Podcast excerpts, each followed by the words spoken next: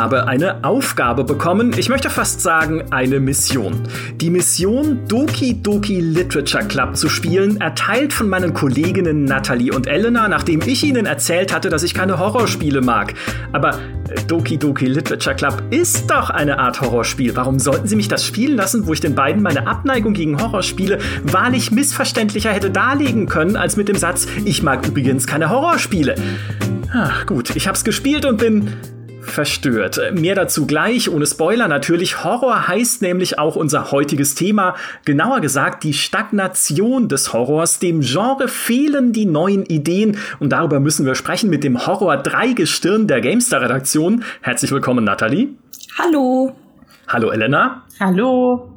Und willkommen zurück, Geraldine. Hallo und nicht erschrecken. oh nein. Okay, jetzt bin ich schon, jetzt bin ich schon entgleist.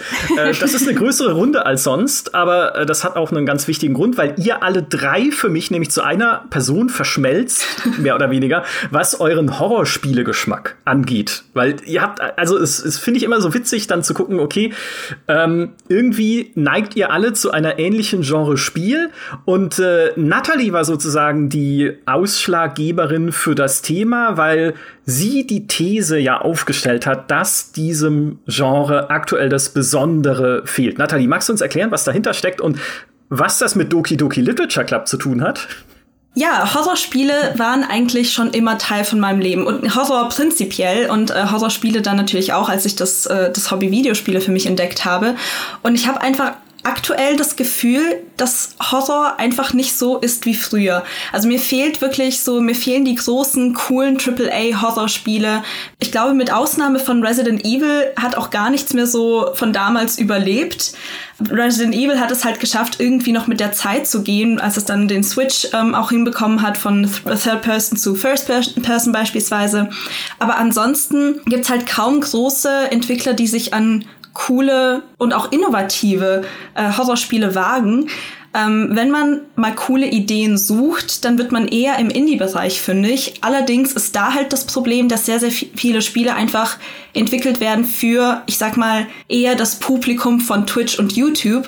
Also für die Leute, die Bock haben, zuzugucken, wie sich jemand erschreckt. Das bedeutet dann wiederum, dass die Spiele meist darauf ausgelegt sind, dass da einfach super viele Jumpscares drin sind, dass die Gameplay-Mechaniken sich sehr schnell auch relativ ähm, oft wiederholen. Also es sind keine, keine Spiele, die man jetzt irgendwie mehrere Stunden lang gerne spielen würde, sondern für so eine halbe Stunde so ein bisschen Streaming macht Spaß, ist cool, ist vielleicht eine coole Idee.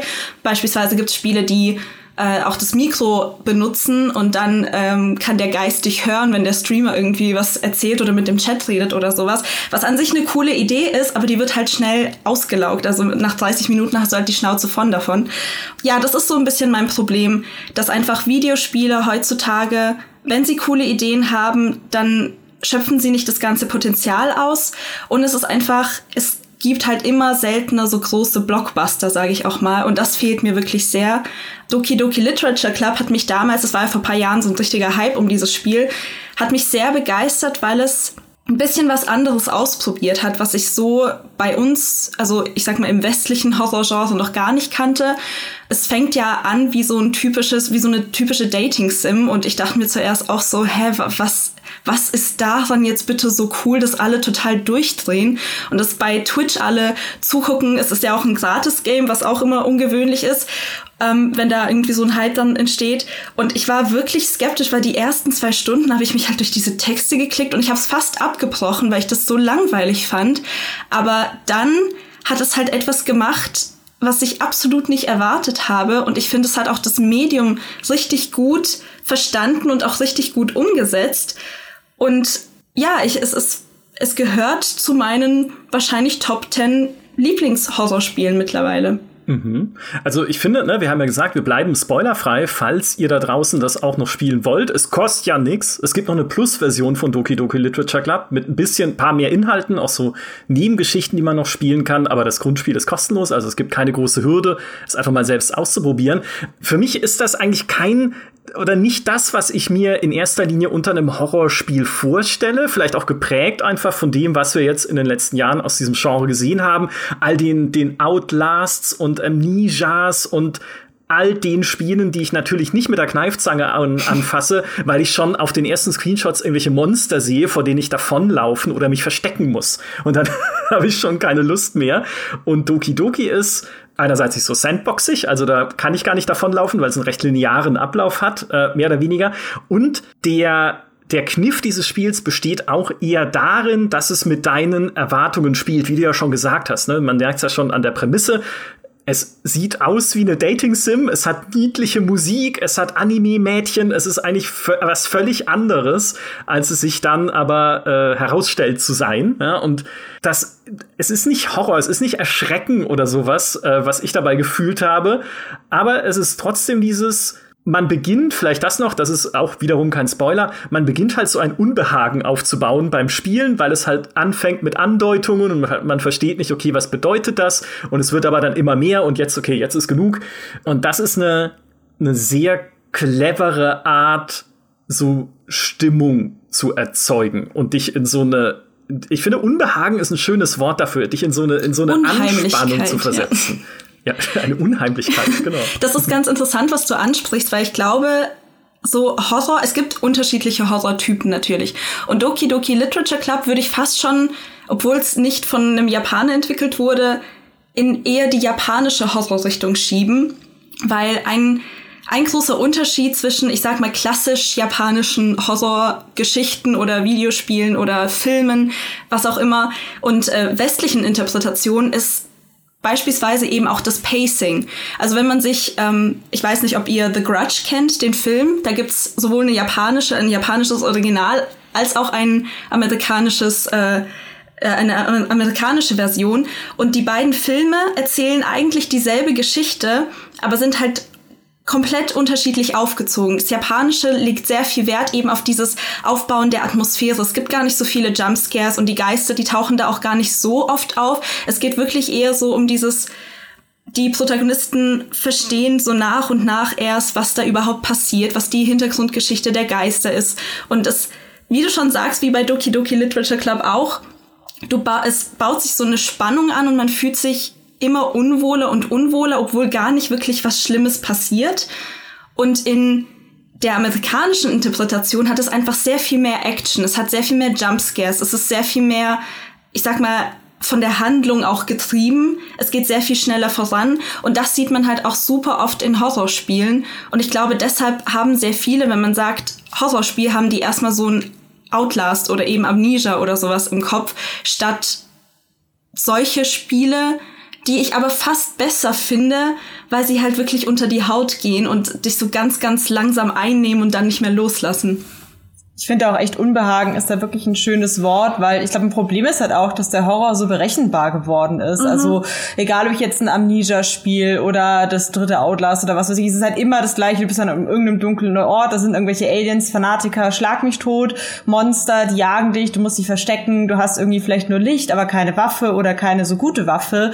Und es ist halt was, wo ich halt immer mehr jetzt gemerkt habe mit der Zeit, dass ich halt keine Angst mehr dafür habe, weil ich halt genau weiß, wie dieses Spielprinzip funktioniert und diese Berechenbarkeit Zeit ist halt Gift für den Horror, weil sobald ich was äh, einschätzen kann, fühle ich mich nicht mehr bedroht, weil dann bin ich plötzlich kompetent und ich kann mich wehren. Selbst wenn ich mich im Spiel nicht wehren kann, bin ich als Spieler plötzlich kompetent. Und was Doki Doki Literature Club ja genau macht, ist dir zu zeigen, dass da jemand ist, der kompetenter ist als du, der mit deinen Erwartungen spielt, der dich austrickst, dich in das Licht führt und dich so vor was stellt, mit dem du nie gerechnet hättest. Und deswegen erzeugt es dieses Gefühl von Unwohlsein. Und ich finde, das sollten halt wirklich viel mehr Spiele machen, weil für mich ist so der absolute Horror, wenn ich zum Beispiel ähm, in den Raum komme und da sind Bilder und die Bilder verändern sich oder so. Also wenn man sagt, man hat so was ganz, ein ganz kleines Detail, das einen plötzlich merken lässt, so David Lynch mäßig so, man ist nicht 100% in der Realität, die man kennt, sondern es ist eine ganz leichte Verschiebung da und dieses Gefühl, äh, wie in einem Traum, den man nicht aus dem man nicht sofort aufwachen kann, finde ich immer, das ist immer was, was mir persönlich total unter die Haut geht, weil ich dann denke so, ich kann gerade nicht genau sagen, was nicht stimmt, aber irgendwas in meinem Kopf lässt die Alarmglocken läuten, sagt, da stimmt was nicht, da stimmt was nicht und das finde ich richtig gut, wenn ein Spiel oder ein anderes Medium das halt umsetzen kann. Da gibt's ein sehr sehr cooles Beispiel genau zu diesem Empfinden. Äh, das Spiel heißt I Am on Observation Duty, ein knackiger Titel. Äh, ich glaube mittlerweile gibt's davon auch drei Spiele insgesamt. Und das ist vom Prinzip her ähnlich wie Five Nights at Freddy's. Also das wurde offensichtlich davon inspiriert, weil man klickt sich, man klickt sich dadurch unterschiedliche Kameras durch. Und man hat einfach nur, also das Spiel erklärt auch nicht viel, sondern man bekommt einfach nur die Aufgabe, du musst jede Anomalie, die du feststellst, melden. Das ist deine Aufgabe und dann hast du einfach eine Liste Du musst dann auf, auswählen, in welchem Raum du die Anomalie festgestellt hast und was genau da passiert ist. Und dann ist da halt eine Liste mit so Sachen wie ein Objekt ist plötzlich weg oder ein Objekt ist zu viel, ein Objekt hat sich verändert oder du siehst einen Geist oder sonst irgendwas. Und das Coole an dem Spiel ist halt einfach, du fängst an, dich selbst wahnsinnig zu machen. Weil du, du traust dir selbst nicht mehr. Ich, ich weiß nicht, ich, ich, ich saß dann halt dran und dachte mir, okay, war dieses Glas schon auf dem Tisch? Das war doch vorhin nicht da. Weil man klickt sich ja die ganze Zeit so hin und her durch die Kameras und bekommt das vielleicht nicht immer mit. Und im ersten Augenblick hat man eben auch keine Ahnung, worauf genau man denn achten soll. Und das, finde ich, ist einfach ein sehr, sehr cooles Spieldesign, weil du dich eigentlich es ist weniger das Spiel, das dich so wahnsinnig macht, als du selbst als Spieler. Allerdings habe ich dann bei solchen Spielen das Problem, nach, ich sag mal, ja, nach einer halben Stunde maximal werden die dann halt sehr strategisch und dann geht halt dieser ganze Horror weg. Also dann hast du diese Mechaniken durchschaut und dann weißt du schon, wie alles funktioniert. Dasselbe mit Five Nights at Freddy's. Irgendwann weißt du halt, was so die Muster der einzelnen, ähm, der einzelnen Maskottchen sind und wie du mit denen umgehen kannst und sollst. Und das finde ich ist sehr, sehr schade. Also da finde ich, hat das Horror-Genre bisher auch noch nicht eine Möglichkeit gefunden, wie man solch innovative Ideen auch wirklich langfristig spannend halten kann. Ich finde, Alien Isolation macht das tatsächlich ganz gut, weil du ja dieses relativ unberechenbare Alien hast, mm. was dich äh, verfolgt. Und zumindest, ich meine, es hat auch dieses Verfolger-Ding wie jetzt ein Outlast oder so. Ich finde, bei Alien Isolation hattest du trotzdem noch stärker das Gefühl, dass das Alien dich immer noch überrascht, so in seiner Interaktionsweise und äh, vielleicht ist dann auch für manche Spiele das halt ein Weg, dass sie einfach eine klügere KI brauchen, auch wenn es sich vielleicht mal unfair anfühlt. Aber sobald du halt die KI überlisten kannst, ist halt der Horror tatsächlich weg, wie du sagst. Um nochmal zu diesem Thema vom Japan-Horror zurückzuschwenken, weil ich finde, dass Japan-Horror zwei ganz große Stärken hat. Das eine ist, was ihr schon meintet, dass es halt sehr darauf basiert, Unwohlsein zu erschaffen, statt mit billigen Jumpscares die Spannung abzubauen, weil das ist ja eigentlich der Grund oder einer der Gründe, weshalb Jumpscares nicht mehr so gut funktionieren. Sobald man sich einmal erschrocken hat, ist die Spannung halt auch erstmal weg und die wieder aufzubauen dauert. Aber die andere Stärke von Japan-Horror, die ich total schätze, ist, dass es in den meisten Fällen sein Medium so unglaublich gut versteht und komplett ausnutzt. Also das gilt, das geht weit über Spiele hinaus. Zum Beispiel japanische Horrorfilme nutzen das Medium Film unglaublich clever mitunter. Die Tatsache, dass du dich zum Beispiel als Zuschauer nicht bewegen kannst in diesem Medium und festsitzt in was auch immer für einer Szene du abgesetzt wirst, ist teilweise so kunstvoll irgendwie integriert. Es gibt zum Beispiel ein Video zu dem Horrorfilm Pulse, heißt der ähm, im Westen. Da gibt es eine Szene, die so als eine der unheimlichsten Horrorfilmszenen aller Zeiten gilt. Und die ist unter anderem deswegen so unheimlich, weil du in so eine Szene reingesetzt wirst und quasi als Protagonist an der Wand stehst, mit dem Rücken zur Wand. Und du siehst vor dir einen Geist auf dich zukommen, auf eine ganz abstruse Art und Weise. Aber das würde halt in der Form so intensiv, wie diese Szene ist, nur in einem Film funktionieren, weil du genau in diesem Frame festsitzt und irgendwie dabei zusehen musst, hilflos, wie diese Person auf dich zukommt. Genauso bei japanischen Horror-Comics. Ich habe ja schon in äh, Was spielst du so zu äh, World of Horror mal über Junji Ito gesprochen, der ja so der absolute Horrormeister für mich ist. Der schafft es halt in seinen Comics, das Medium Comic total clever zu nutzen, indem er diesen Page-Turn, dieses Umdrehen der Seite wirklich als interaktives Element nutzt, um seine Geschichte spannend zu erzählen. In dem Moment, wenn du die Seite umblätterst, hast du wirklich einen Moment der, der Spannung und Anticipation, was das nächste Bild ist. Und oft hat er dann so ganzseitige, wirklich unglaublich schön gerenderte, aber komplett verstörende Bilder, die, die fast schon wie ein Jumpscare funktionieren, aber eben im Medium Comic.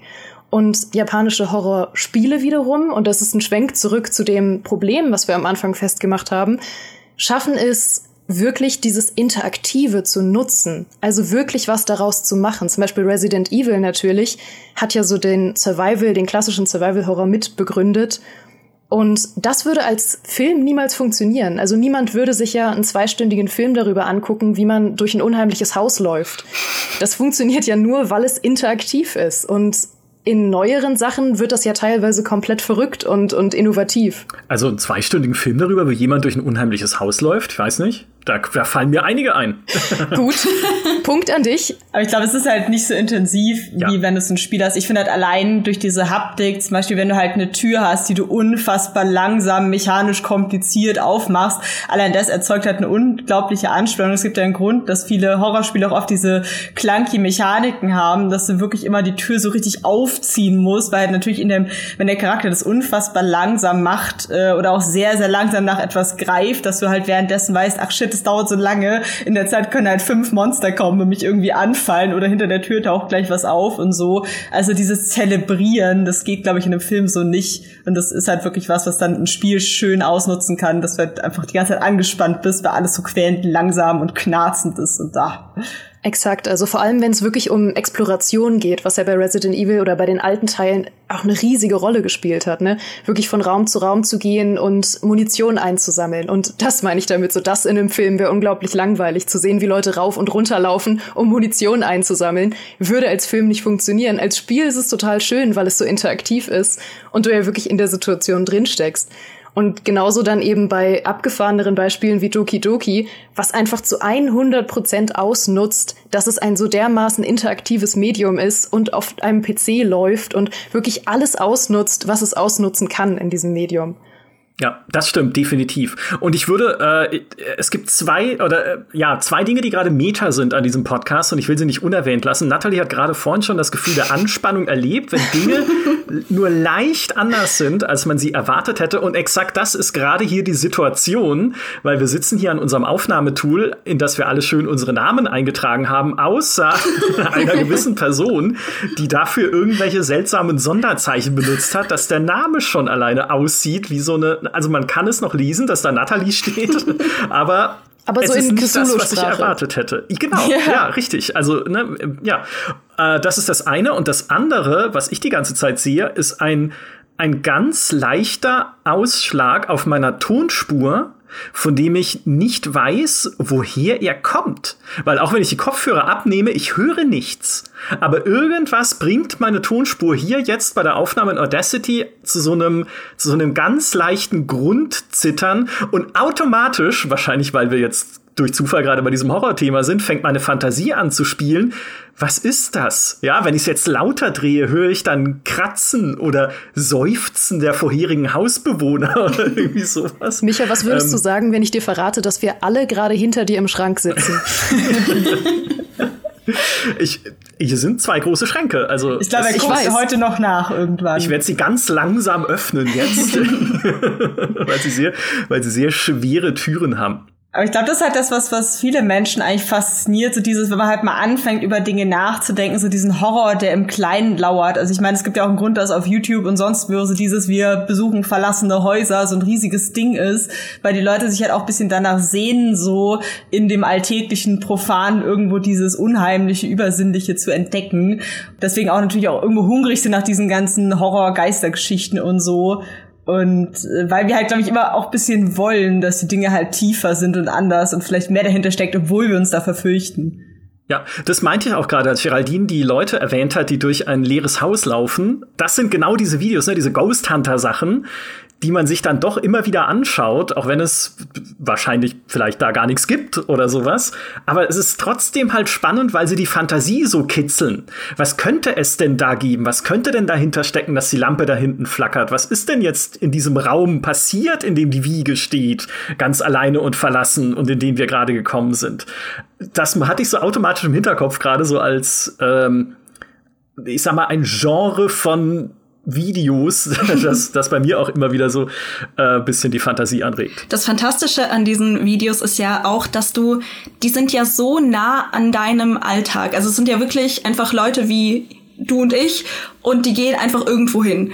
Und es könnte wirklich jedem passieren, aber man ist halt in Sicherheit und kann das erleben. Man hat diesen Bildschirm vor sich und ich finde, das ist das Coole bei Videospielen, wenn die es schaffen, halt genau diese Sicherheit dir wegzunehmen, indem sie die vierte Wand durchbrechen beispielsweise. Was ja zum Beispiel ein, ja gut, Bü Bücher und, und äh, Filme können das auch, aber da finde ich es sehr, sehr viel schwieriger als bei einem bei einem Videospiel. Und deshalb würde ich mir echt wünschen, dass das einfach, dass mehr Spiele auch damit nochmal experimentieren. Also nicht nur, nicht nur versuchen, den Horror irgendwie bildlich darzustellen als Zombie oder Monster oder sonst irgendwas, sondern halt auch wirklich noch mal etwas mehr mit dem Spieler spielen. Ich finde, ein ganz gutes Beispiel dafür ist zum Beispiel ähm, Phasmophobia, was es halt echt schafft, allein schon durch, die, die durch diese krasse Soundkulisse.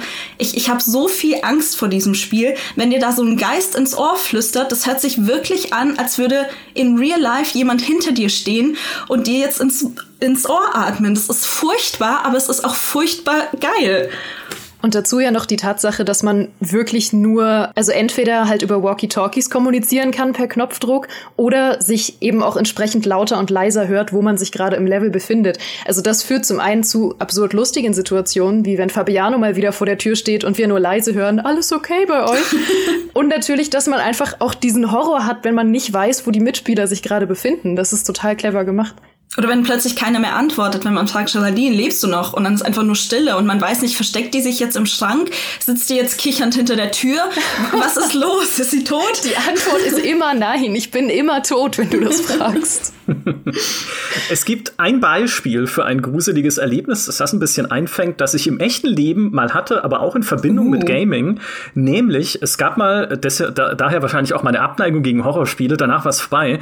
Es gab mal eine, eine Nacht, in der ich äh, zu Hause bei meinen Eltern noch gewohnt habe und System Shock 2 gespielt. Und System Shock 2 kann halt sehr nervenaufreibend sein, gerade auf dem höchsten Schwierigkeitsgrad, weil du stirbst sehr schnell und es, äh, es gibt halt echt fiese Gegnertypen, wie zum Beispiel diese Psi-Affen, die halt einfach kreischend im Level rumturnen und dann schießen sie einmal und du bist tot. Und das heißt, was mache ich? Entweder verstecke ich mich in der Ecke und hoffe, dass sie weggehen, oder ich versuche mich halt irgendwie um sie rumzuschleichen. Also irgend so was Nerven, Nervenzehrendes hatte ich dann gespielt, hab den PC ausgemacht, stehe auf und laufe an so einer Vitrine vorbei und auf einmal in der so lauter Glä Gläser stehen und auf einmal fangen diese Gläser in dieser Vitrine an zu zittern. Und ich höre nur so dieses Kling, Kling, Kling, Kling, Kling, Kling, Kling, dieser Schrank halt so vibrieren und dann nach zehn Sekunden ist es auch wieder vorbei. Und ich, ich stand dann paralysiert in diesem Zimmer und dachte mir, ist das gerade wirklich passiert?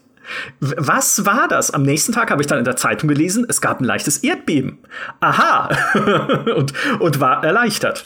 Ja, aber du hast eine Auflösung. Geraldine und ich haben so viele Stories, da würde sich ein eigener Podcast oh, ja. lohnen. Für, für, wir haben so Sachen erlebt, die sich halt nicht erklären lassen. Was glaubst du, welche Angst wir haben? Ich kann nicht mehr mehr in den Spiegel gucken. Ich lebe in konstanter Angst, seit ich Natalie kenne, ja. Ja, Hey, Moment. Also eine, eine angenehme, eine, eine japanische angenehme Art des Unwohlseins. Ja. Ja. Und dieses Unwohlsein ist ja gerade das Spannende, weil es die Fantasie so anregt. Und es gibt ja auch, wenn wir jetzt ein bisschen wissenschaftlich werden, ist immer noch der GameStar-Podcast, ne? Es gibt ja diese drei Untergenres dessen, was wir so eigentlich Horror nennen. Nämlich, äh, Stephen King hatte das auch mal definiert, Terror, Horror und was er noch hinzugefügt hat, war Revulsion, also Ekel. Und äh, Terror ist eher dieses Gefühl der Unruhe und Anspannung, das wir gerade schon so aufgedröselt haben, angesichts einer noch unklaren Bedrohung. Irgendwas ist leicht off, ne? so wie der Anfang von Paranormal Activity, wo ich mir vorhin schon die, die Inhaltsbeschreibung auf Wikipedia durchgelesen habe und habe wieder Gänsehaut, wo halt dann, okay, stand der Sessel nicht eben einen Meter weiter drüben? Oder wie bei dem Überwachungskameraspiel, das Nathalie gerade erwähnt hat, war das Glas eben wirklich schon genau da? Ja? Und wer könnte es umgestellt haben? Das ist, also das versteht da man so. man ja auch am eigenen Verstand zu zweifeln. Genau. Also das macht halt noch gruseliger, dass man halt irgendwann hinterfragt, ist es wirklich anders? Bin ich einfach verrückt? So dieses so, also dass man theoretisch irgendwas einem in dem Glauben versetzen kann, man wird verrückt. Das finde ich auch so eine ganz schlimme Art von Horror, wenn man halt sich selbst nicht mehr vertrauen kann, weil dann ist halt plötzlich alles in Frage gestellt. Wenn halt so deine eigene einzige Konstante wegbricht, so du bist eigentlich die Person, der du vertrauen kannst und wenn das wegbricht, das ich finde, das ist klasse Horror, wenn wenn sowas erreicht wird. Genau äh, und äh, Horror im Sinne der Definition, die ich gerade angeschnitten habe, wäre eben eher die Angst und der Schock bei einer sichtbaren Bedrohungen. Also wenn dann der Scare kommt, wenn das Monster auftaucht, wenn das Alien um die Ecke biegt, in Alien Isolation, wenn du ne, halt so einen Fluchtreflex entwickeln musst, weil es diese typische Hilflosigkeit natürlich auch gibt im Horrorgenre, dass du nicht einfach zurückschießen kannst in den allermeisten Fällen, sondern halt unbewaffnet bist, sondern nur eine Erbsenpistole in der Hand hast, wenn das Alien um die Ecke biegt. Das ist klassisch Horror. Und Revulsion ist dann einfach, einfach irgendwie splatter und eklig. Ja, da liegt dann halt Gedärm und sonst was alles oder irgendwelche entstellten Gestalten, wo du sagst, uh, okay, das ist ja widerlich. Resident Evil 7, ne, gibt's genug davon. Und das sind so diese, diese drei Kategorien. Und Stephen King hat gesagt, dass für ihn Terror, also dieses Gefühl der Unruhe, das erlesenste Gefühl ist. Also versucht er immer, seine Leser zu terrorisieren. Aber wenn das nicht klappt, dann versucht er sie zu schockieren. Und wenn das auch nicht klappt, dann setzt er auf Anwidern, weil es ist das Einfachste und er ist nicht stolz drauf. Oh mein Gott, ich habe so eine Story. Ich habe so eine Hassliebe zu Stephen King. Genau aus diesem Kommt jetzt Grund. die Toilettenstory? Weil ich habe ja, jetzt kommt die Toilettenstory. ich habe ich hab einmal ähm, irgendwie drei oder vier Bücher von Stephen King äh, geschenkt bekommen und die habe ich dann gelesen und ein paar fand ich fantastisch, ein paar fand ich, hm, geht so. Und dann war da eine Kurzgeschichtensammlung. Und ich bin eh nicht so ein Fan von Kurzgeschichten, weil ich finde, dass die meistens halt einfach nicht, es, es ist viel zu kurz, um irgendwie eine coole Story auszuarbeiten. Aber ich dachte, komm, gibst du dem eine Chance bis zur letzten Story war auch alles voll okay, aber dann war die letzte Story einfach eine Kurzgeschichte über einen Typen, der in einem Dixie-Klo eingesperrt wird. Und dann kommt er aus diesem Dixie-Klo nicht mehr raus und denkt sich so, boah, ich kann hier doch nicht sterben. Und dann fängt er an, durch dieses Loch in der Toilette zu klettern. Und dann wird einfach nur beschrieben, wie er voller Fäkalien da durchklettert und dann rauskommt und irgendwie ist er dann happy, keine Ahnung. Aber das, ich werde einfach sterben, während du das erzählst. Das klingt so furchtbar. Es, ist, es war so ekelhaft und es ist das Letzte, was ich von Stephen King gelesen habe. Und das war, das ist bestimmt schon zehn Jahre her oder so. Und ich komme einfach immer noch nicht darüber hinweg, oh weil ich einfach so angewidert bin. Bitte, wenn du ihn mal triffst, geh zu ihm und sag, diese Klo-Geschichte, das war der Höhepunkt ihres Schaffens. Das, da, das wie haben sie das nur gemacht? Ich habe mich gefühlt, als wäre ich selbst in diesem Klo eingeschlossen. In dem Moment, ja. Es war, es war so furchtbar.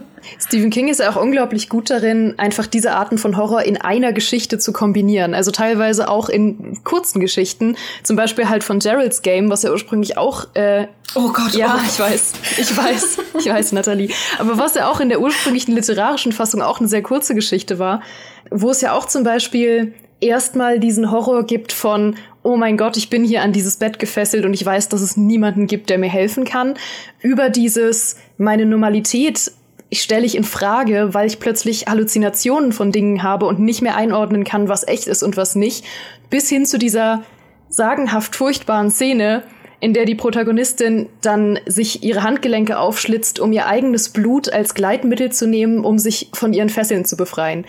Also, das ist die perfekte Kombination von allen schlimmsten Vorstellungen, die man haben könnte. Übrigens, äh, spannende Anmerkung tatsächlich. Ich kann sowas zum Beispiel gar nicht äh, ertragen, wenn das jemand macht. Also ich würde wahrscheinlich ohnmächtig äh, werden, wenn ich, ich das sehen würde. Ich bin ohnmächtig geworden.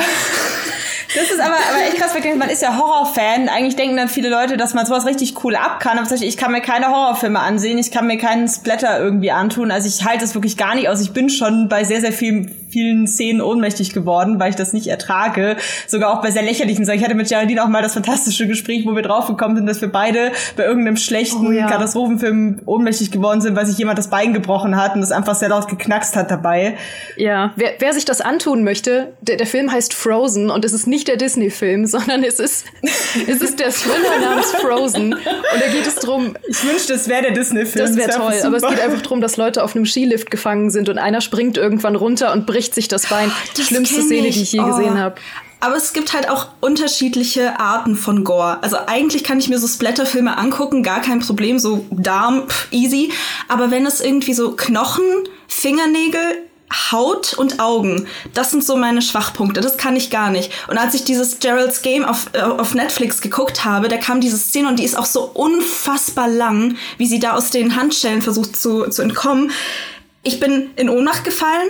Ich bin aufgewacht und die Szene war immer noch nicht vorbei und ich bin einfach auf die andere Seite schon wieder in Ohnmacht gefallen. Oh das habe ich noch nie erlebt, weil ich eigentlich dachte, dass ich so ziemlich abgehärtet bin, aber ich glaube, es gibt immer mal wieder so ganz spezielle so Tropes oder ganz spezielle Darstellungen, die mich dann doch noch kriegen. Ja, wie so Trigger, dass man selber so Sachen hat. Bei mir ja. ist auch, wenn eben äh, Körperteile abgeschnitten werden, also wenn es auch wenn es nur ein Finger ist, ich finde es einfach ganz unangenehm, Finger, ja. wenn Leute verstümmelt werden in irgendeiner Form oder halt Augen auch ganz schlimm. Und wenn jetzt nur jemand äh, im Kampf eine Fleischwunde hinzugefügt bekommt oder so, komme ich viel besser mit klar. Auch also es kommt auch sehr auf die Einstellung, finde ich, also auf die Kameraeinstellung, es wird dann, ob es halt zelebriert wird die Gewalt oder ob das ein Nebenprodukt ist. Also wenn jetzt zwei Ritter kämpfen und einer wird irgendwie getötet, dann geht es ja um den Kampf. Aber bei dieser Szene, die du beschrieben hast, da geht es ja wirklich um darum, diesen Moment so ein bisschen zu zelebrieren und du musst dir das anschauen, da ist man ja wieder festgehalten in dieser Szene und äh, kommt da nicht aus und das finde ich wirklich sehr, sehr schlimm. Also da kann ich gar nicht mit umgehen tatsächlich. Was glaube ich dazu kommt, ist auch, ähm, oder was immer meine Theorie dazu ist, warum ich sowas weniger ertragen kann als zum Beispiel ein Saw oder so, was völlig übertriebene Gewaltdarstellung hat.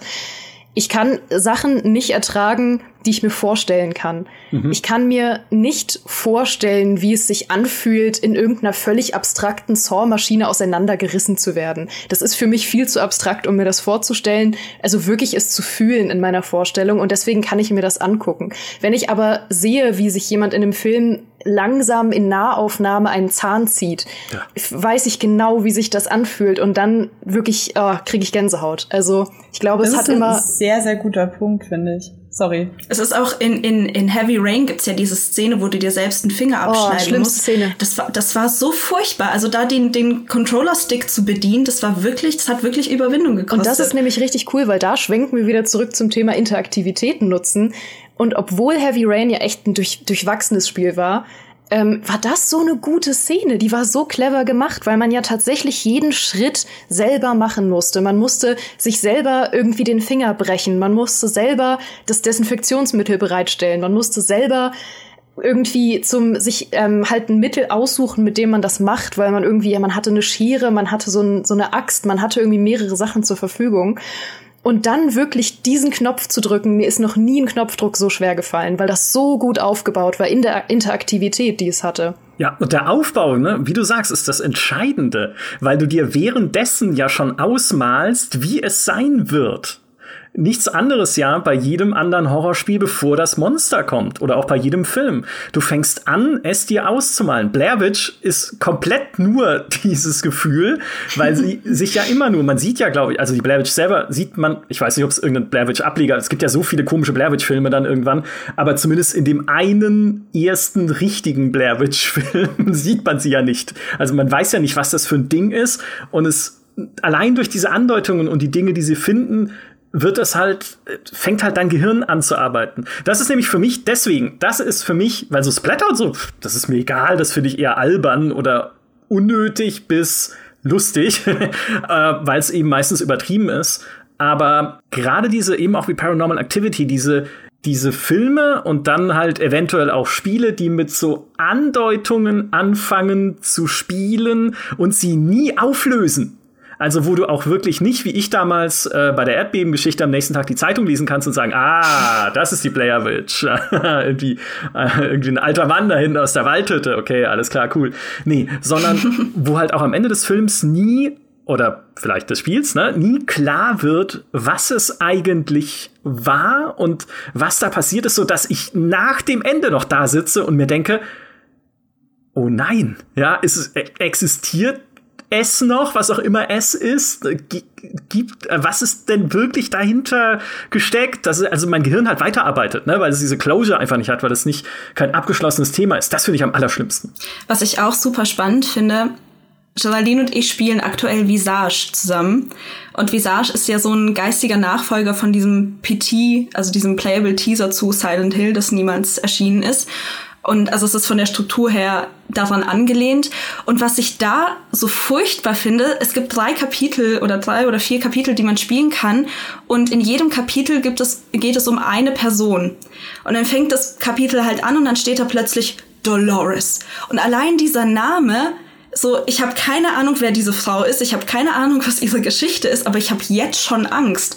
Oder das zweite Kapitel ist dann, ich weiß nicht, Lucy hieß sie, glaube ich, und ich weiß, dass, die, dass dieses Kapitel in einem Kinderzimmer anfängt. Das heißt, ich weiß, es ist ein kleines, gruseliges Mädchen. Ich finde, Kinder und Horror ist, pff, ist das Schlimmste überhaupt. Das ist so top top von den ganzen Horror-Tropes. Das, das macht, nichts macht mir so sehr Angst wie Kinder in, in Horrorfilmen, weil die so unberechenbar sind einfach.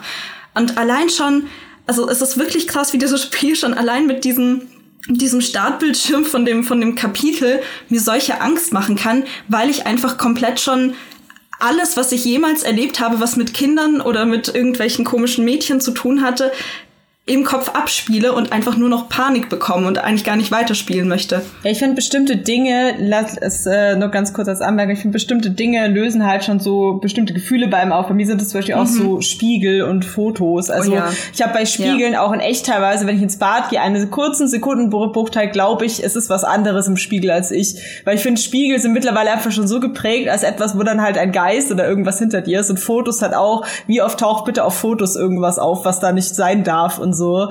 Und das sind auch, also ich, ich, bei mir ist es so, wenn ich sowas schon sehe, dann weiß ich so, oh shit, ich will jetzt nicht in den Spiegel schauen, da passiert irgendwas ganz Schlimmes. Und ich glaube, das hat dann bei Kindern oder bei Puppen genauso. Man erwartet halt schon, dass das, was schief geht, wenn du sowas siehst in einem ja. Horrorspiel. Aber Elena, dann wirst du Visage lieben, weil zwei der Hauptmechaniken beziehen sich auf Fotos und Spiegel. Oh Gott. Und das ist nämlich auch das total clevere, was ich so feier an Visage. Und ich, ich sag das jetzt, als hätte ich länger als ein paar Minuten gespielt. Ich sitze ehrlicherweise die ganze Zeit neben Natalie und lass sie spielen, weil es mir wirklich. Und liest die Komplettlösung. Und lest dir die Komplettlösung vor. Richtig. Also wir sitzen meistens beisammen bei Tageslicht und äh, Natalie spielt und ich sitze daneben und tu so, als würde ich die Komplettlösung lesen. Aber es ist ähm, wirklich unglaublich clever gemacht, weil es auch seine Mechaniken einsetzt, weil es eben nicht nicht einfach nur ein spielbarer Film ist, sondern jedes Kapitel hat völlig andere Mechaniken, was wir am Anfang gar nicht wussten, weil das erste Kapitel sehr, sehr lang geht.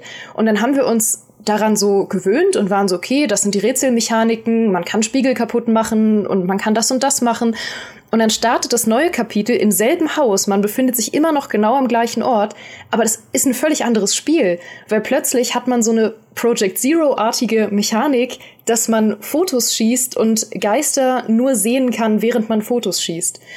Und das ist ein völlig anderes Spiel im gleichen Haus mit der gleichen Story, nur weil das neue Kapitel beginnt. Das heißt, jedes Mal wird einem der Boden unter den Füßen weggerissen, weil man die Regeln des Spiels nicht mehr kennt und komplett von vorne anfangen muss. Das nimmt ja auch wirklich dann diese Berechenbarkeit raus. Und danke, dass du Project Zero erwähnt hast. Bevor Elena anfängt, ganz viel über Project Zero zu reden. Nur ganz kurz, weil ihr sehr sagte, das ist ein geistiger oder man kann es verstehen als geistigen Nachfolger zu Silent Hills, dieser nie als vollständiges Spiel realisierten Demo damals mhm. von Hideo Kojima, der sich dann leider nicht mit Konami einig geworden ist, was dieses Spiel angeht das wirkt ja wie so auch typische Kojima-Haftigkeit früher in Metal Gear, ne? Dieses mhm. Brechen mhm. von Mechanik, dieses Hinzufügen von neuer Mechanik, teilweise auch Mechanik außerhalb des Spiels, dass dann irgendwie deine Safe Games gelöscht werden oder sowas. Das ist clever. Ja, und solche Sachen, mhm. genau da ist für mich das Medium-Spiel am allerstärksten, wenn es sich eben, wie du selbst sagst oder wie ihr alle sagt, wenn es sich eben selbst richtig zu nutzen weiß und wenn Entwickler wirklich mit allem anfangen zu spielen, nicht nur mit irgendwie, äh, wie eklig kann ich werden, wie viele Bluteffekte kann ich mit dem neuen Partikelsystem noch einbauen, sondern was bietet mir das Medium-Spiel denn noch an? Naja, da hängt ein PC dran mit einem Safe-Game-System. Okay, was passiert denn, wenn ich den Leuten ihre Safe-Games wegnehme und ihnen vorher nichts drüber sage? Oder, oder, oder. Also, super clever. Finde ich sehr cool. Und jetzt Bühne frei für Project Zero. Äh, gleich, ich wollte noch anmerken zum Thema, ich glaube, das ist auch wieder so ein japanisches Ding, weil äh, Nier macht das ja zum Beispiel auch. Bei Nier, wenn du sämtliche Enden siehst und äh, bestimmte Voraussetzungen erfüllst, dann wird dir tatsächlich auch dein Safe Game gelöscht und du darfst dann den Namen des Charakters nie wieder verwenden, mit dem du das gespielt hast. Quasi, wenn du jetzt deinen Charakter Elena oder wenn ich jetzt meinen Charakter Elena genannt hätte und dann äh, bestimmte quasi Voraussetzungen erfüllt hätte, ich will das jetzt nicht alles spoilern, dann dürfte ich danach nie wieder ein Safe Game mit dem Namen Elena in diesem Spiel erstellen. Und so Geschichten, ich habe das Gefühl, das ist so ein Ding, was japanische Entwickler sich manchmal irgendwie mehr trauen und was aber generell mehr mhm. gemacht werden sollte. Ja. So dieses über das Spiel hinaus mit einem Spielen, was halt einfach einen anderen Impact hat. Das werde ich halt nie vergessen und viele andere Sachen eben auch nicht, äh, wie bei, also die mich halt einfach außerhalb des Spiels berührt haben. Und ja, Project Zero, ich habe das eigentlich mit Fotos auch nur erwähnt, um auf Project Zero zu sprechen zu kommen. da werden Natalie und ich jetzt, glaube ich, sehr viel drüber reden, weil das ist tatsächlich mein liebstes Horrorspiel und meine liebste Horrorspielreihe aller Zeiten. Das ist äh, eine japanische Horrorspiel Rollenspielreihe. Da gibt es inzwischen fünf Teile, äh, von denen, glaube ich, vier in äh, Europa erschienen sind. In äh, USA heißt es Fatal Frame, also quasi ein fataler In Japan auch, ja. Ach so, ja, dann in Japan mhm. und USA, also quasi ein fataler Schnappschuss. Und hier ist es Project Zero. Im Prinzip äh, ist es halt so, dass du einfach nur eine Kamera hast, diese Kamera obscura, und mit der lichtest du halt Geister ab. Und das ist einfach so dein einziger Weg, dich gegen diese Geister zu schützen und gleichzeitig aber auch Dinge in der Umgebung sichtbar zu machen. Also im Prinzip, diese Kamera ist wie so ein, ein Fenster in diese übernatürliche Welt und lässt sich Dinge anders sehen. Ich finde allein das ist schon unfassbar gruselig, weil man ja immer auch in echt manchmal so dieses Gefühl hat, dass bestimmte Sachen eben so ein Fenster in eine andere Welt öffnen, auch wenn das natürlich Quatsch ist bei einem Spiegel oder einer Kamera. Aber so ein leichtes Unwohlsein ist halt trotzdem da.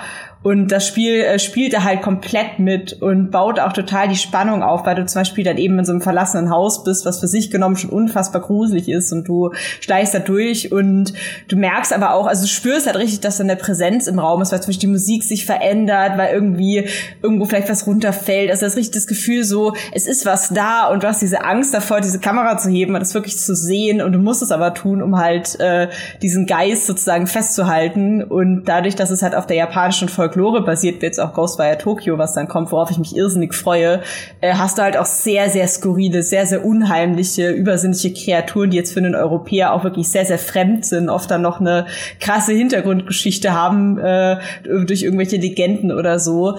Und äh, das ist einfach unfassbar gruselig, wenn sich dann die Musik verändert, wenn du nur diese Kamera hast. Und äh, ich habe dann heute noch mal in den neuesten Teil reingespielt, den es jetzt für PC gibt, bei Tageslicht in der Mittagspause und habe mich trotzdem erschreckt, obwohl das wirklich nicht der beste Teil der Reihe ist, weil sehr viel sehr gamey und einfach gemacht wurde. Aber selbst da, zum Beispiel, man kriecht halt dann unter so einem Ding durch und plötzlich sieht man halt nur äh, einen Fuß oder eine Hand, die so im Augenwinkel, mm. man guckt hin und dann ist es halt weg. Und ich denke so, fuck, ich hätte ein Foto machen sollen, aber ich war so überfordert mit der Situation. Und sowas passiert da halt ständig, dass man was sieht und denkt, hä, es ist da und dann ist es weg und du kannst es auch fotografieren und siehst deine gesamten Schrecken, äh, wenn du es nicht glauben kannst, dass es wirklich da war. Also es spielt sehr mit deiner Wahrnehmung. Und das macht es so geil. Ich habe ja erst vor kurzem mit Shinji Mikami reden dürfen, also mit dem Entwickler, äh, mit dem Erfinder von Resident Evil. Und ich habe ihn auch gefragt, so was für ihn denn der größte Unterschied zwischen japanischem Horror und westlichem Horror ist in Spielen. Und er meinte auch, dass japanisch, in japanischem Horror ist es oft unklar, ob diese Bedrohung, mit der, mit der du es zu tun hast, ob die wirklich physisch anwesend ist oder nicht. Und ich finde das super spannend, gerade bei Project Zero, weil du weißt halt, diese Geister, die können dir physischen Schaden hinzufügen. Das heißt, das ist eine richtige Bedrohung für dich. Aber andererseits sind die so auf dieser komischen Schwelle zwischen Realität und, keine Ahnung, Geisterwelt. Und das macht es für mich persönlich so viel ansprechender als Zombies. Ähm, deshalb mochte ich auch die die Project Zero-Teile immer sehr, sehr viel lieber als jetzt Resident Evil beispielsweise. Und ähm, bezüglich Ghostwire Tokyo hat er dann auch gesagt, dass, also Mikami hat dann gesagt, dass genau das so ein bisschen die Herausforderung für die Entwickler war, weil Yokai, also die japanischen Folklore-Gestalten und Monster, die sind halt eigentlich eher so spirituelle Wesen, also eher etwas, was man nicht anfassen kann. Jetzt ist es aber so ein Action Adventure-Spiel und irgendwie muss man trotzdem ihren, ich sag mal, ihren Geist beibehalten, aber sie anfassbar machen.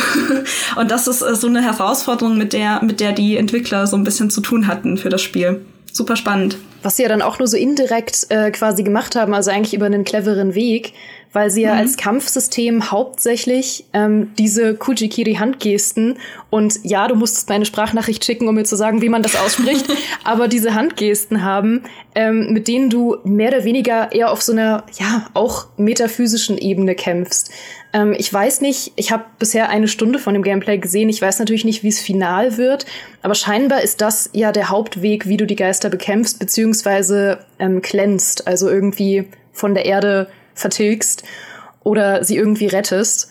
Und das ist natürlich dann clever gemacht, weil du hast eigentlich normales Fernkampf-Action-Gameplay, aber es ist irgendwie in der Story trotzdem kein physischer Kampf.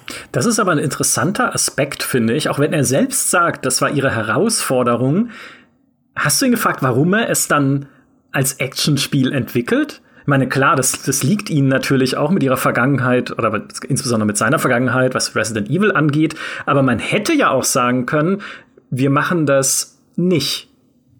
Ja, er selbst ist ja gar nicht so sehr in der Entwicklung mit drin. Er, er gibt ja immer nur so von hinten so ein bisschen Feedback. ähm, ich glaube, er wollte einfach den Entwicklern ja Raum geben, damit sie machen können, was, worauf sie gerade Bock haben.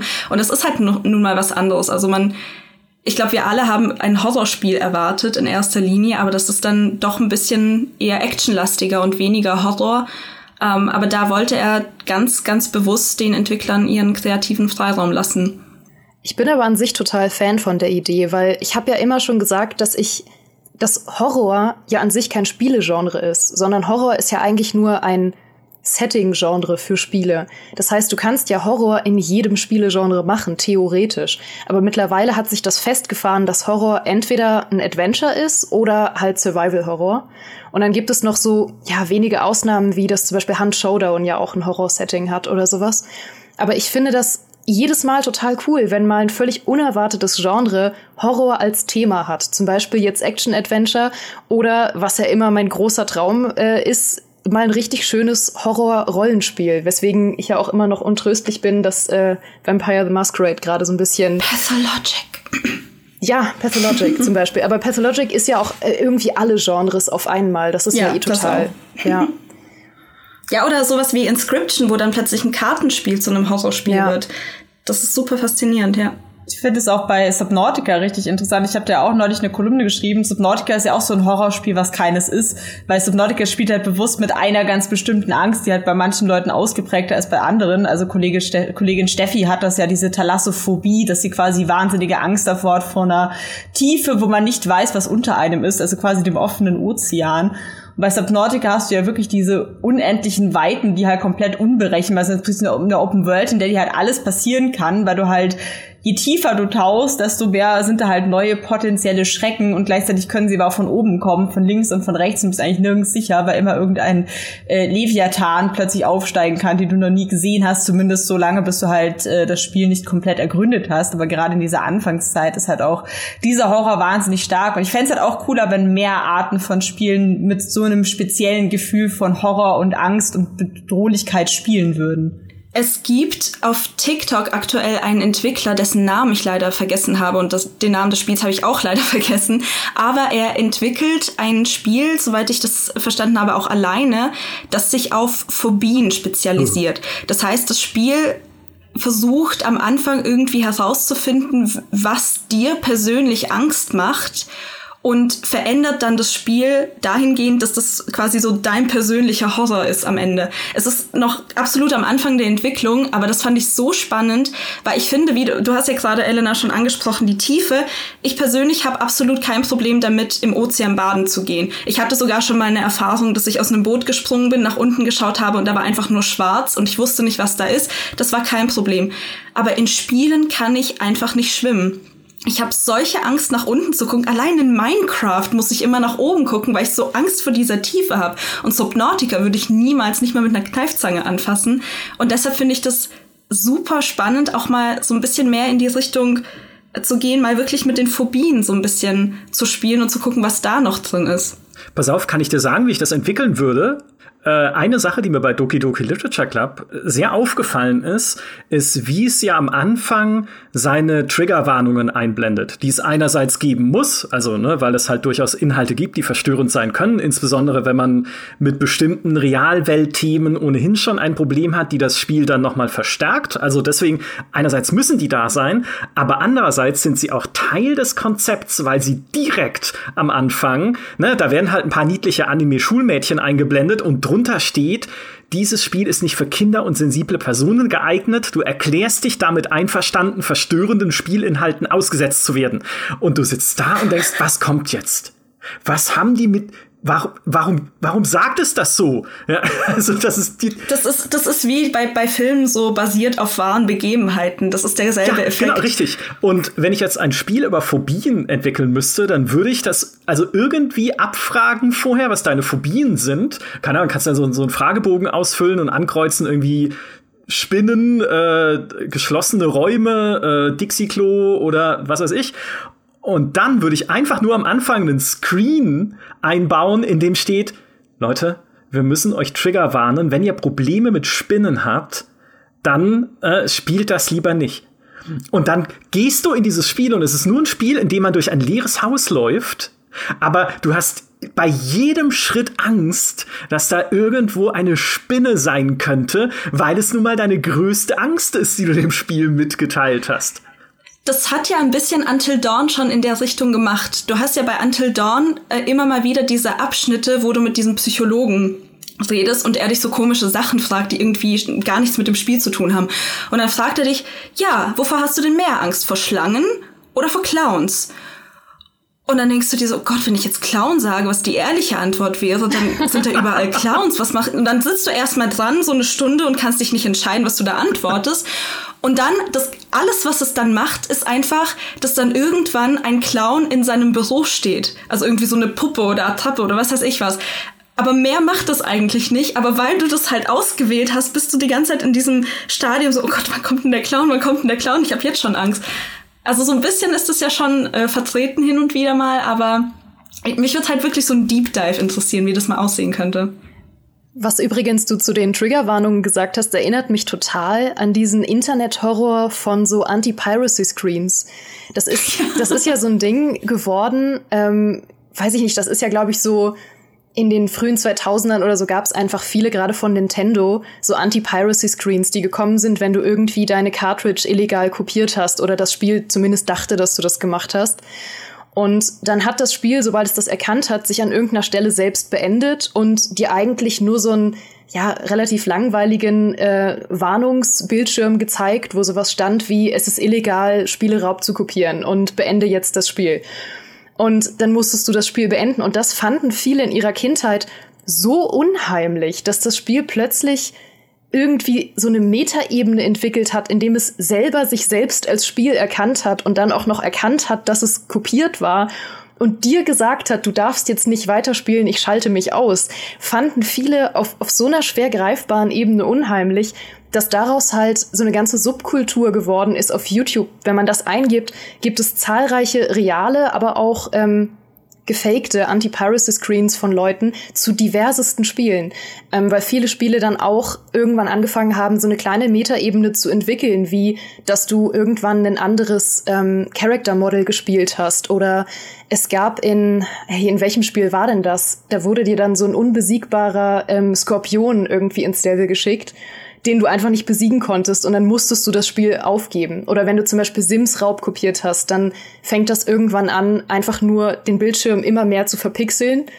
Und irgendwann ist es so verpixelt, dass es unspielbar ist. Und das sind halt Sachen, die tatsächlich Entwickler gemacht haben. Und daraus wurden dann so ganz wilde Geschichten gesponnen. So, hey, was würde denn passieren, wenn mein Spiel nicht mehr so reagiert, wie ich es erwarte, weil es denkt, dass es raubkopiert ist oder weil ich es wirklich raubkopiert habe.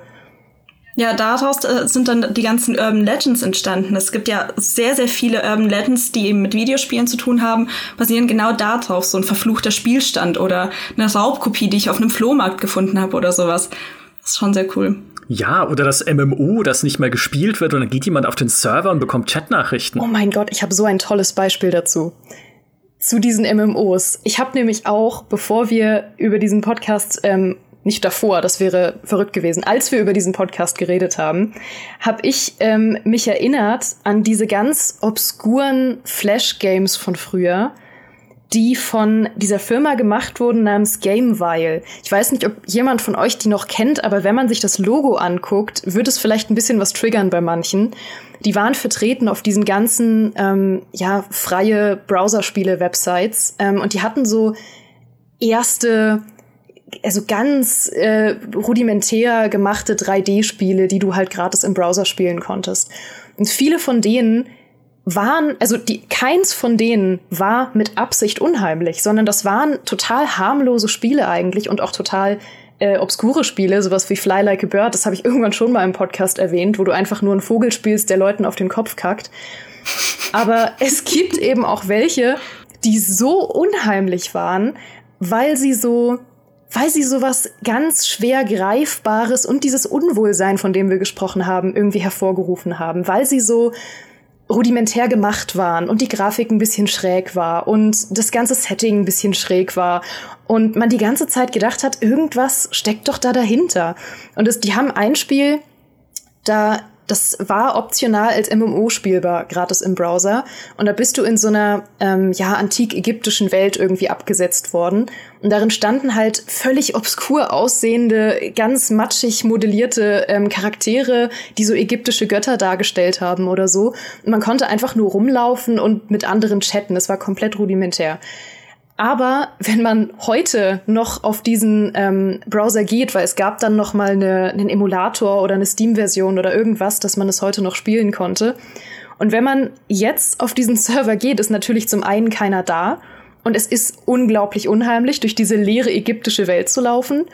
Und zum anderen hat es irgendwelche Bugs entwickelt, dass sobald du irgendeinen NPC ansprichst, der einfach die ganze Zeit im Loop seinen, seinen Satz in Dauerschleife sagt. Und dann gehst du zum Beispiel auf einen NPC zu und er sagt einfach plötzlich die ganze Zeit, auch wenn du weggehst, hast du seinen Soundfile im Ohr, wie er sagt, Beautiful Night, Beautiful Night, Beautiful Night. Und das ist so unheimlich. Es ist wie so eine Fehlfunktion dann. Ich finde, dann, dann spinnt halt der Kopf das so weiter. Ja, quasi ist jetzt da vielleicht doch irgendwie eine KI, die sich da jetzt weiterentwickelt hat und die gerade snappt und äh, als nächstes kennt sie meinen Namen und findet mich. So. Ich kann nicht mehr weiterreden, das gruselt mich zu sehr mir das vorzustellen. ähm, mein Plot-Twist, äh, den ich persönlich noch habe, ist, eigentlich liebe ich Horror. Weil, ne, ich habe ja am Anfang gesagt, ich mag keinen Horror und es stimmt auch, weil ich, äh, weil ich mich selber, also weil ich mich ungern dieser Anspannung aussetze. Aber andererseits mag ich Nervenkitzel so unglaublich gerne, dass ich äh, auch früher schon äh, tatsächlich zu Schulzeiten gerne Gruselgeschichten geschrieben habe. Also mhm. einfach so als irgendwie Schreibübung. Und ich weiß noch, eine davon äh, haben wir sogar damals im Deutschleistungskurs sollten wir so eine, so ein, oder was, ich weiß nicht mehr, in der Schule auf jeden Fall, ne, sollten wir so eine, so eine Einstiegs, so einen Einstieg in die Geschichte fortsetzen. Und der Einstieg in die Geschichte war einfach nur, dass äh, jemand mit dem Zug fährt, glaube ich. Und äh, wie wir es fortsetzen, war uns überlassen. Also es äh, war eigentlich völlig offen, denn man hätte alles machen können von irgendwie, okay, am nächsten Bahnhof steige ich aus und mach irgendwas, überfall eine Bank oder sonst was. Und was ich aber draus gemacht habe, war eine Gruselgeschichte dass äh, ich in diesem Zug, also nicht ich, sondern halt dann der Protagonist oder was auch immer es war, äh, in diesem Zug einschläft und wieder aufwacht bei Nacht und der Zug steht und es ist auch niemand im Zug zu sehen oder zu hören. Und dann äh, schaut er halt aus dem Fenster und es läuft ein Schaffner mit einer alten Laterne am Zug vorbei und leuchtet so vor sich hin, aber sagt nichts und läuft einfach. Man kann sich vorstellen, in welche Richtung das da geht und was noch alles passiert. Ich will nichts spoilern, falls ihr die Geschichte mal hören wollt. Ich habe sie leider nicht mehr, sonst äh, würde ich sie irgendwo posten. Die muss irgendwo muss sie rumliegen bei meinen Eltern oder sowas, aber ich habe die Datei nicht mehr. Aber ich mochte es so gerne, solche Geschichten zu schreiben. Einerseits, weil sie mich selber gruseln beim Schreiben und andererseits, weil ich es halt liebe, das, was man bei diesen Geschichten am besten auch umsetzen kann, so in aktiver Sprache zu schreiben. So ein bisschen Edgar Allan Poe-mäßig, der ja auch sehr viel mit Schreibrhythmus und Wortrhythmus arbeitet, um so Atemlosigkeit auszudrücken, Zweifel und sowas. Ähm, und dieses Schreiben von so Gruselgeschichten war im Wesentlichen das, was mich überhaupt zu dieser Schreibleidenschaft gebracht hat. Also wenn man es jetzt brutal überspitzen wollen würde hin zu einer Überschrift für Gamestar.de, würde ich sagen, eigentlich war Horror, war Grusel, war insbesondere halt diese, diese Unbehaglichkeit etwas, was mich letzten Endes sogar äh, zu GameStar gebracht hat. Auch wenn es in dem Fall nichts mit Videogaming zu tun hat, sondern mit äh, Geschichten auf altmodischem Papier. Micha, ich musste jetzt was ganz Hartes sagen. Ähm irgendwie hat Netflix deine Geschichte in die Hände bekommen und einfach eine Folge Love, Death and Robots daraus gemacht. Was? Exakt diese Geschichte existiert, glaube ich, in Staffel 2 von Love, Death and Robots. Okay, ich werde alle Leute, die mit mir damals, weil ich habe nämlich diese Geschichte, das hatte ich jetzt nicht dazu gesagt, weil ich es albern fand, aber ich habe diese Geschichte damals äh, hatte mich der Lehrer gefragt, ob ich sie vorlesen möchte und ich habe sie dann tatsächlich der Klasse vorgelesen äh, um sie zu gruseln, um mal zu gucken, wie gut das funktioniert einfach. Und ja, es hat gut funktioniert. Äh, wahrscheinlich hat die einer geklaut von denen. Ey, einer davon arbeitet jetzt bei Netflix. Ja, ja wahrscheinlich. Okay, jetzt, jetzt, äh, das ist jetzt äh, jenseits von Horror. jetzt haben wir tatsächlich die vierte Wand durchbrochen. Wahnsinn. Das Thema Horror ist tatsächlich ein, äh, finde ich, vielschichtigeres, als man glaubt. Ne? Also äh, mit all den Aspekten, die wir jetzt besprochen haben, es ist eben nicht nur dieses, okay, äh, hier ist das Monster und du bist äh, unbewaffneter Romanautor und musst davor weglaufen, sondern da steckt noch so viel mehr drin, was man eigentlich noch so viel mehr nutzen könnte. Das wäre so ein bisschen jetzt auch die, die, die Konklusion, die ich aus diesem Thema das Horrorgenre braucht, neue Ideen mitnehmen würde. Oder Nathalie, das, in die Richtung geht's. Genau. Einfach mehr, mehr von den guten Ideen, die schon, die schon im Ansatz ja da sind und die schon im Ansatz ganz gut funktionieren, aber da einfach noch mehr eintauchen. Ähm, ich finde zum Beispiel, dass aktuell auf Netflix gibt sehr, sehr gute Beispiele, wie Horror und Film funktionieren kann. The Haunting of, ähm, of Hill House ist so gut gemacht und auch wie da die, wie die Szenen inszeniert sind mit den Charakteren, wie da der Kameraschnitt ist, wie die Geister positioniert werden. Das nutzt wirklich dieses Medium Film und genau das will ich noch verstärkt im Medium Videospiel auch sehen, dass einfach alles ausgenutzt wird, weil ich finde kein anderes Genre kann das so gut und hat diese ganzen Potenziale wie, wie Horror. Oder einfach wieder ein Grusellevel einbauen, wie damals in Vampire Bloodlines, äh, nämlich im Ocean, Ocean oh, View Hotel. Das Ocean Hotel, das Nein, Micha. Ja. Jetzt entlässt du mich mit einem Trauma aus diesem Podcast. Ja, das war toll. Die Frau auf dem Flur, die Treppe bricht ein. Was die Waschmaschine mit dem passiert? Kopf drin. Ja, es ist fantastisch. Das ist, ach, solche Spiele wären einfach nicht mehr gemacht. Und da war nicht mal ein Kopf drin. Es hat nur die ganze Zeit so gewirkt, als wäre ein Kopf in der Waschmaschine. Jetzt denke ich wieder an den Kopf in der Waschmaschine. Ich bin raus. Jetzt wasche ich wieder zwei Wochen lang. Ja. Ja, dann äh, vielen Dank, Nathalie, vielen Dank, Elena und vielen Dank, Geraldine, für diesen verstörenden Podcast zum Thema Horror. Hat großen Spaß gemacht. Ich hoffe, ihr da draußen habt ganz viele Spiele-Tipps auch mitgenommen. Drei der in diesem Podcast erwähnten Spiele gibt es zufällig auch als Episoden von Was spielst du so, von unserem zweiten Podcast, nämlich Pathologic 2 mit Nathalie, World of Horror mit Geraldine und Subnautica mit Elena. Also, ne, wer da noch Was mal. ein Zufall. Ich weiß nicht, wie ihr gerade auf diese Spiele gekommen seid, aber wer sie noch mal in der, in der Tiefe erkunden möchte und wissen will, was das genau ist und was da cool dran ist, auch dafür gibt es schon eigene Podcasts. Wir haben für alles einen Podcast. Jedes, alles, alles ist abgedeckt. Es ist wundervoll. Vielen Dank euch drei. Vielen Dank an alle, die uns zugehört haben. Macht's gut. Bis zum nächsten Mal. Tschüss. Tschüss. Tschüss. Ciao.